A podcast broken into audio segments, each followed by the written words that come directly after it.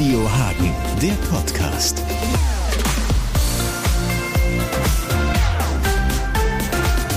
Ja, ich begrüße Ralf Janotta und André Christ, Hagener Tanzlehrer. Und ähm, wie würdet ihr es beschreiben, André? Vielleicht fängst du mal an. Die letzten zwölf Monate über den Daumen plus minus. Äh, ist man da als Tänzer, der ja eigentlich auf Tuchfüllung geht, äh, ja, per Definition, ist man da wie so ein Fisch auf dem Trockenen oder wie muss man sich's vorstellen? Ja gut, wir wussten dann, dass wir am 1. November zumachen müssen und wie lange wusste keiner. Also haben wir unseren Kunden nochmal Videos mit auf den Weg gegeben und ähm, dann habe ich gesagt, jetzt müssen wir auch mal was Besonderes machen. Also man steht schon da und äh, muss sich was überlegen. Und da habe ich gesagt, wisst ihr was, Team, wir machen jetzt einen Abschlussball. Und dann mussten alle vom Team in der Tanzschule eine Show einstudieren. Und die haben wir dann alle aufgenommen. Und dann waren wir bei mir im Wohnzimmer und haben aus dem Wohnzimmer raus alles moderiert und kleine Tänzchen zum Mitmachen gemacht auf zweimal zwei Metern. Und äh, die Kunden waren total begeistert. Die fanden das einfach eine super Idee äh, das ist ja immer dieses Digitale eine super Krücke, vor allem wenn man es so kreativ macht. Trotzdem fehlt natürlich was, ne? Also äh, fehlt dir dann, hast du so, so ein Kribbel in den Fingern, weil es dir einfach fehlt, die Partnerin anzufassen? Absolut. Also wir Tanzlehrer tanzen, wenn kein Corona ist, natürlich mit den Kunden, um ein bisschen zu führen, ein bisschen zu helfen. Oder auch mit äh, Leuten aus dem Team macht man ja vor, dass die das sehen. Und schon seit dem ersten Shutdown geht das nicht mehr so richtig und äh, das tut schon weh. Und äh, wenn man dann wirklich über ein halbes Jahr keine Kunden in der Tanzschule hat, eine riesen Tanzschule, aber keine Leute, das, das ist ein ganz komisches Gefühl, ganz schrecklich. Ralf, wie bist du damit umgegangen, dass du diese leere Tanzschule hast? Ich weiß nicht, ob sich dann irgendwann so Staubmäuse gebildet haben, die so von links nach rechts geweht sind oder so. Nein, also hast du dann da mittendrin gesessen und geweint oder? Staubmäuse hatten wir nicht, aber es war am Anfang ganz komisch, weil wir hatten, das war auch neue Technik, mit Zoom zu arbeiten und wir haben zehnmal gefragt, äh, könnt ihr uns hören, seht ihr uns? Und das war dann schon immer eine Riesenumstellung, vor allem man spricht einfach so in den Raum, man hat kein Feedback direkt. Und das ist dann natürlich ganz anders, als wenn man Kunden im Raum hat, was natürlich viel, viel schöner ist. Ich habe jetzt auch mit Kollegen gesprochen, wo die Schule schon wieder läuft und die sagten, es ist einfach traumhaft schön, wieder Menschen da zu haben, die reagieren, die lachen und die Spaß haben wieder. Bevor wir jetzt gleich über die gute Nachricht reden und was ihr dann vielleicht, auf was ihr euch freut, wenn es wieder losgeht, äh, gibt es denn vielleicht auch Sachen, die digital besser zu vermitteln sind, weil man vielleicht besser gucken kann, als wenn man daneben steht oder so? Oder ist das wirklich nur eine Krücke, die im Grunde nichts kann? Also wir hatten Kunden, jetzt zum Beispiel mal ein Stepp, eine Steppgruppe, äh, die kennen sich alle persönlich über viele Jahre und dann wird natürlich sich auch zwischendurch mal unterhalten. Und das fällt natürlich digital komplett weg. Ich stelle die vorher stumm, dann bin ich der Einzige, der was sagen kann und darf. Und dann wird nur trainiert, eine Stunde. Und das geht natürlich super. Die sind im Moment so gut trainiert wie nie. Wir haben riesige Monitore und uns da wirklich professionell eingerichtet wir beiden Tanzschulen und ähm, haben die super im Griff gehabt. Das ist schon eine tolle Sache. Das heißt, ihr arbeitet jetzt dran, wie man die in echt, wenn die dann tatsächlich da sind, wie man die stumm schalten kann? Wenn die geknebelt vielleicht? Oder? Nein, auf keinen Fall. Das Doch, das ist ein ganz wichtiger Knopf. Alle stumm schalten. Also. es ist nicht alles schlecht unter Corona. Nein, ähm, nein ähm, wir haben ja gerade schon drüber gesprochen. Hagen war ja so ein wirklich ein gallisches Dorf. Ne? Überall ging's runter. In Wetter hat man schon am See gesessen und den Latte Macchiato getrunken. Was habt ihr da manchmal gedacht? Es ging einfach nicht runter. Die Leute wollten wieder in die Schule, aber ihr musstet immer wieder sagen, geht nicht. Ja, es war schon sehr schwierig. Ich komme jetzt aus Ennepetal, ja, da darf ich schon lange in die Außengastronomie oder auch mittlerweile Innengastronomie und dann fahre ich nach Hagen. Also ich musste meinen Mitarbeitern auch schreiben oder bescheinigen, dass sie arbeiten, weil die Ausgangssperre. das war ja auch noch der Fall. Ich sag, du musst bis 22 Uhr eben nach Gefelsberg über die Stadtgrenze und dann ist gut. Dann kannst du nach Hause. Unglaublich. So, aber jetzt haben wir es geschafft. Äh, wie auch immer sozusagen, die, die Zahlen sind relativ stabil.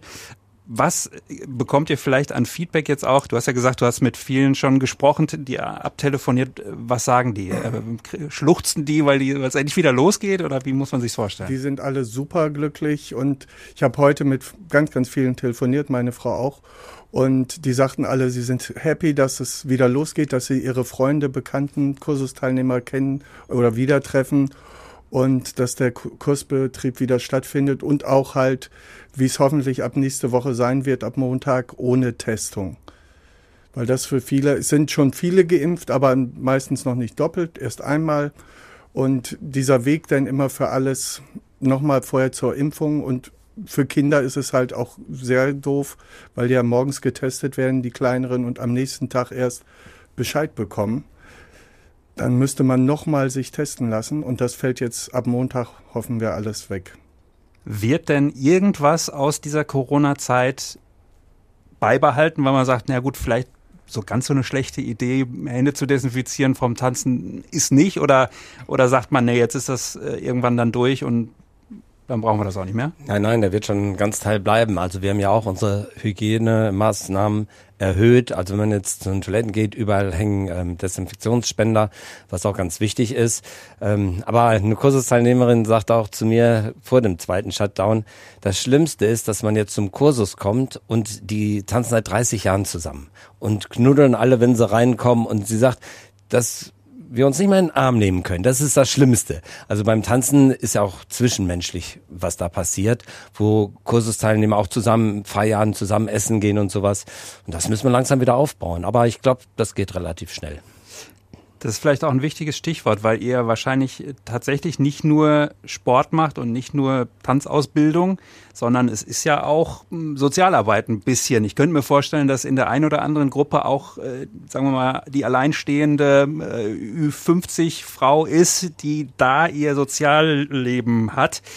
Äh, wie eng war da so der Draht? Wie viel habt ihr da vielleicht mitbekommen? Wie vielen das wirklich schwer gefallen ist? Ja, meine Seniorenkurse, ähm, die haben gesagt, ähm, ich dachte zuerst nach dem ersten Shutdown, die kommen als Letzte.